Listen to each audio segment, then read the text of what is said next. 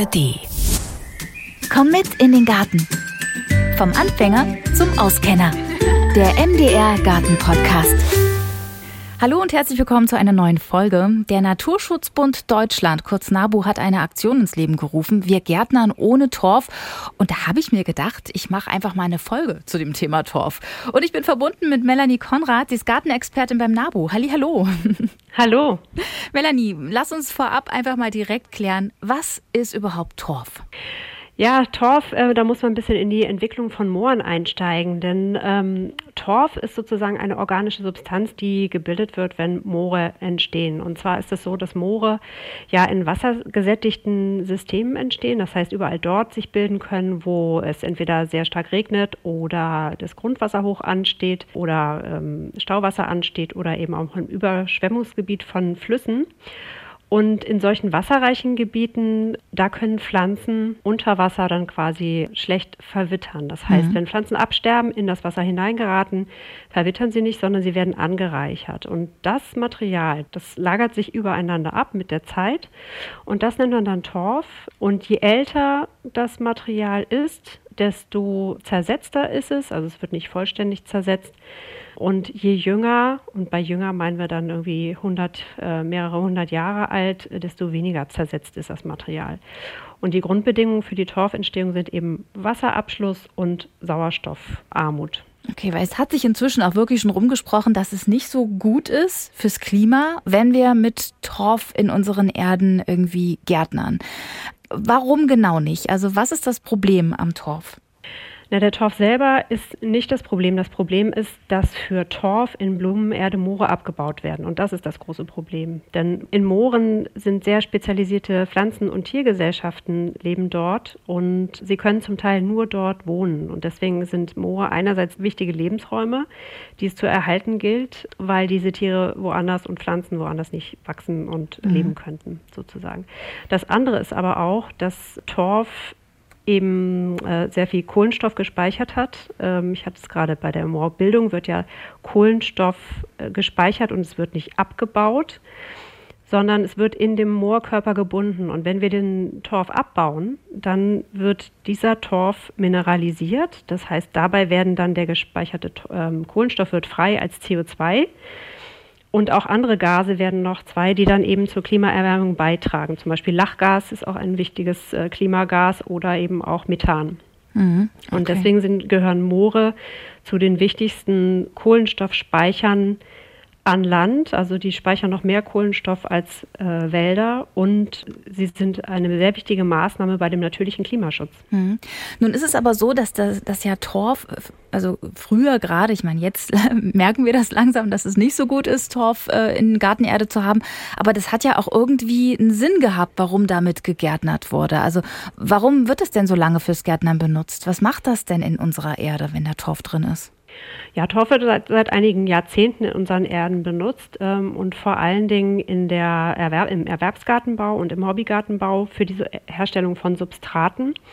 Der hat natürlich tolle Eigenschaften, die man sich da zunutze macht. Ne? Also der ist nährstoffarm, also es wird vor allen Dingen Hochmoortorf verwendet. Und der ist sehr nährstoffarm und hat äh, einen sehr niedrigen pH-Wert. Das heißt, äh, nährstoffarm und niedriger pH-Wert, das kann man dann für die jeweilige Pflanzen die vielleicht andere Nährstoffe und einen pH-Wert brauchen, das kann man sehr gut anpassen. Im trockenen Zustand ist er sehr leicht, das heißt, er ist gut zu transportieren und er hat auch enthält keine Krankheitserreger oder Schädlinge. Und durch seine Struktur, durch seine tollen lockeren Poren ermöglicht er, dass eben die Pflanzenwurzeln auch viel Luft bekommen und er speichert natürlich viel Wasser. Und das ist natürlich auch eine tolle Eigenschaft. Mhm. Total tolle Eigenschaft. Aber wenn wir den Torf weiter abbauen, schaden wir uns ja am Ende alle selber, wenn da so viel CO2 gespeichert wird. Ähm, aber gerade jetzt im Frühling, ne? Also da, da kauft man wieder Blumenerde, man braucht besonders viel davon. Aber wenn es nicht explizit draufsteht, dann weiß man ja gar nicht, dass Torf drin ist. Das finde ich auch irgendwie nicht so schön. Ähm, hat sich ein bisschen gebessert jetzt. Da steht dann drauf Torf frei. Aber wenn man nicht explizit drauf achtet, kaufe ich ja den Torf immer mit. Warum ist das denn immer noch nicht geregelt?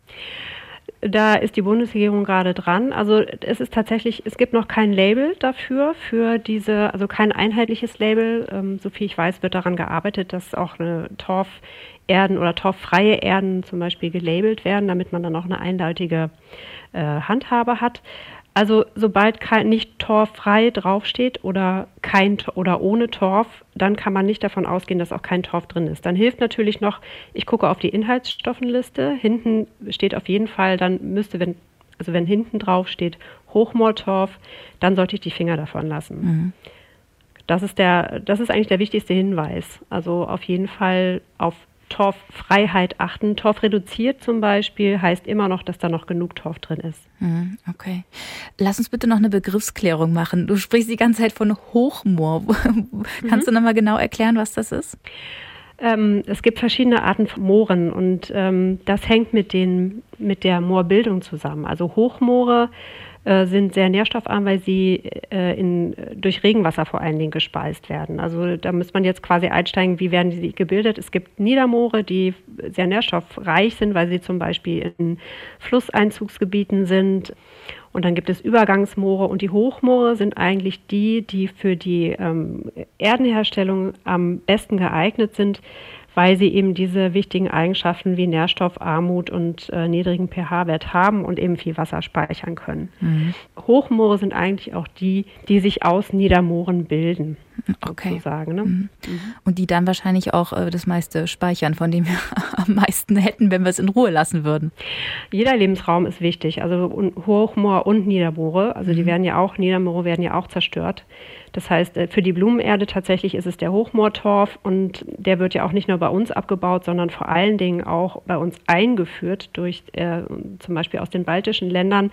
Und wir zerstören tatsächlich nicht nur die Moore bei uns, oder die sind bei uns ja schon zerstört. Also 95 Prozent unserer Moore sind schon zerstört.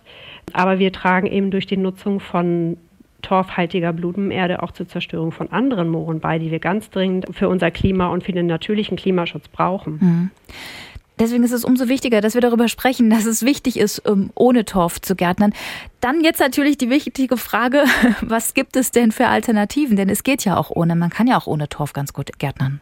Genau, also im Hobbybereich kann man auf jeden Fall auf Torf verzichten. Im Erwerbsgartenbau ist es tatsächlich äh, nicht so einfach, da wird aber dran geforscht, also auch ähm, äh, Ersatzsubstrate zu finden.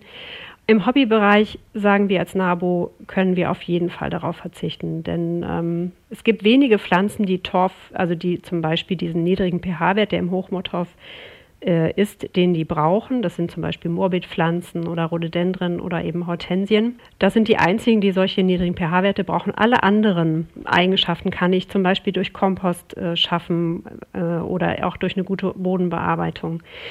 Letztendlich kann ich auf Torf verzichten, weil ich den, die Erde, die ich brauche, entweder im Garten habe und dann nur anreichern muss durch Nährstoffe oder eben auch selber mischen kann. Zum Beispiel, wenn ich Kübel habe, kann ich mir meine eigene torffreie Erde mischen aus zum Beispiel Sand, Grün, Kompost und Gartenerde. Und wenn ich mehr Nährstoffe brauche, kann ich dann noch Hornspäne zusetzen oder andere organische Dünger oder eben auch mehr Kompost. Das heißt, ich kann das selber dosieren, mhm. je nach, nachdem, was die Pflanze braucht. Mhm, okay. Und ich brauche keinen Torf, um die gleichen Eigenschaften zu bekommen. Mhm. Was macht den Unterschied? Also auf was ist da zu achten? Weil es gibt ja auch so Erden mit äh, Kokosfaser, wäre jetzt vielleicht auch nochmal so zum Aspekt äh, speichert Wasser, was ja Torf auch macht. Was gibt's da noch, worauf man achten muss, was man so alternativ benutzen kann? Also ich würde vor allen Dingen auf Regionalität achten. Also wenn ich Erde selber mische, dann nehme ich vor allen Dingen regionale Materialien. Und mhm. da findet man im Kompostwerk zum Beispiel sehr guten Grünschnittkompost, den man verwenden kann. Wenn ich, also im Erwerbsgartenbau ist es was anderes. Da werden solche Komponenten auch alle getestet, welche Eigenschaften sie haben und wie man sie für welche Nutzung, für welche Pflanzenverwendung auch verwenden kann. Ich würde auf Regionalität und auf nachhaltige Produktion achten. Bei den Kokosfasern zum Beispiel wäre es der Fall. Die sollten auf jeden Fall aus Rückständen ähm, bestehen und es sollten dafür jetzt nicht frisches Material verwendet mhm. werden. Und auch möglichst regional, zum Beispiel kein Chinaschilf, sondern eben immer aus Rückständen oder aus Resten am besten mhm, solche okay. Dinge verwenden. Könnte man dann vielleicht auch eher auf Holzfasern setzen oder vielleicht auch auf Hanffasern? Das ist vielleicht auch noch eine Alternative, oder? Es gibt viele verschiedene Alternativen. Also in diesen ähm, als Ersatzstoffe wird zum Beispiel Holzfaser wird benutzt oder ähm, Grünkompost, Rindenhumus.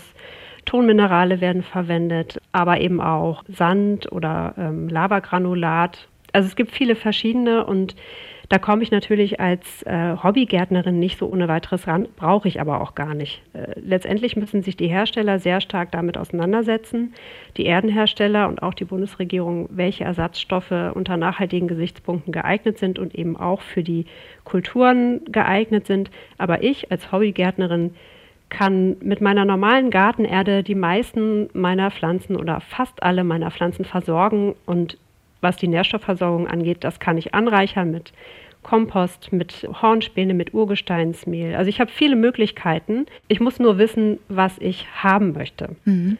Und wenn ich zum Beispiel an Zierpflanzen denke, viele unserer Wildstauden, die brauchen wenig Nährstoffe und die kommen auch gut mit Trockenheit zurecht. Das heißt, eigentlich ist der beste Tipp, ich gucke mir erst meinen Boden an im Garten. Den kann man zum Beispiel untersuchen lassen oder auch selber untersuchen. Gucke mir den Nährstoffbedarf an äh, oder den, den pH-Wert und auch die Nährstoffversorgung im Boden. Und dann wähle ich meine Pflanzen genau danach aus.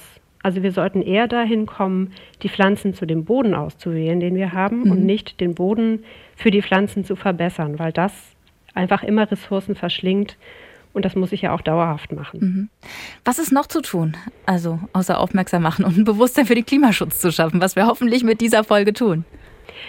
Aufmerksamkeit schaffen ist sehr wichtig. Also auch weiter erzählen, dass man einfach Torf im Garten gar nicht verwenden sollte und dass es auch nicht notwendig ist. Deswegen machen wir das hier heute auch. Und gleichzeitig kann ich als, als ähm, Gartennutzerin oder auch ähm, Hobbygärtnerin kann ich auch die Nachfrage steigern. Denn äh, wenn ich selber auch bei den Herstellern oder im Baumarkt auch nach torffreien Erden frage, steigt dort auch der Bedarf. Dann wird auch gesehen, dass die Nutzerinnen das auch auf dem Schirm haben, sage ich mal. Mhm. Gesellschaftlich ist natürlich nötig, dass wir ganz dringend äh, dazu kommen, diesen Torfeinsatz auch zu reduzieren und im Hobbybereich sofort, möglichst sofort darauf zu verzichten und im Erwerbsgartenbau ganz, also sehr, sehr schnell äh, von den ähm, Torfprodukten herunterzukommen, die Forschung zu stärken und auf die Produktion der Ersatzstoffe zu setzen und einfach die Bedingungen dafür zu schaffen, dass unsere natürlichen Ökosysteme erhalten bleiben. Mhm. Und was da auch mit eine Rolle spielt, ist, dass wir Moore, da setzen wir uns als NABU sehr stark für ein, ja, dass einfach Moore erhalten bleiben, weil sie einfach äh, in diesem Kampf um unser Klima einfach eine der wichtigsten natürlichen Methoden sind. Ja. Der natürliche Klimaschutz muss viel mehr Priorität bekommen. Kann man denn Moore wieder renaturieren? Also kann man die wieder herstellen? Weil du ja vorhin gesagt hast, 95 äh, Prozent unserer Moore sind äh, hin, ähm, zerstört. Kann man da irgendwie wieder was machen, dass das besser wird, sich wieder erholt? Also ich bin jetzt keine Expertin, was die Moorrenaturierung angeht. Wir versuchen das. Es gibt dazu Versuche, es gibt auch Forschungsprojekte und es gibt auch erfolgreiche Versuche. Allerdings, bis ein Moor entsteht oder ein, ein vollständiges, ähm, funktionsfähiges Moor, ähm, das kann ich so nicht sagen. Also es ist äh, so, mhm. dass sich Moore ja in vielen Jahrtausenden gebildet mhm. haben. Ein Millimeter Moor oder Moorkörper bildet sich in einem Jahr. Das heißt, eine Moorschicht von einem Meter hat sich in tausend Jahren gebildet. Das heißt, das ist äh, alles am Anfang, aber wir können dazu beitragen, dass zum Beispiel der Kohlenstoff wieder gespeichert wird in Mooren. Es gibt da ähm, schon seit langem auch Versuche und auch Projekte, die wir als NABU auch betreuen, wo wir alte Moore wieder unter Wasserabschluss stellen, damit mhm. sie quasi, dass das Wasser wieder gespeichert wird und dass dieser Prozess der Moorbildung, der Torfbildung ähm, wieder einsetzen kann. Dann mhm. wird der Kohlenstoff wieder gespeichert. Aber ob das hinterher wieder ein oder ab wann das dann ein funktionsfähiges Moor ist, also das dauert wahrscheinlich Jahrhunderte. Mhm. Aber es ist wichtig, dass wir einen Anfang machen und die Regeneration von Mooren äh, wieder voranbringen. Okay, und da fangen wir am besten an, indem wir auf Torf in unserer Erde verzichten. das ist sehr gut. Ja, danke schön, Melanie Konrad, für diese Infos und für das schöne Gespräch. Und ja, dann hoffe ich mal, dass der ein oder andere, der jetzt hier noch überlegt, vielleicht durch unsere Podcast-Folge drüber nachdenkt, ähm, äh, lieber die, zur torfreien Erde zu greifen als zur normalen. Dankeschön. Ja, bitte. Ja, und diesen Podcast bekommt ihr übrigens jeden zweiten Freitag in der App der ARD Audiothek und überall, wo es sonst noch Podcasts gibt. Und dort findet ihr auch noch andere interessante Podcasts zum Thema Nachhaltigkeit zum Beispiel. Grünphase von den Kollegen vom BR. Und hier geht es in der nächsten Folge um Bienen im Kleingarten. Spannendes Thema. Also, bis dahin.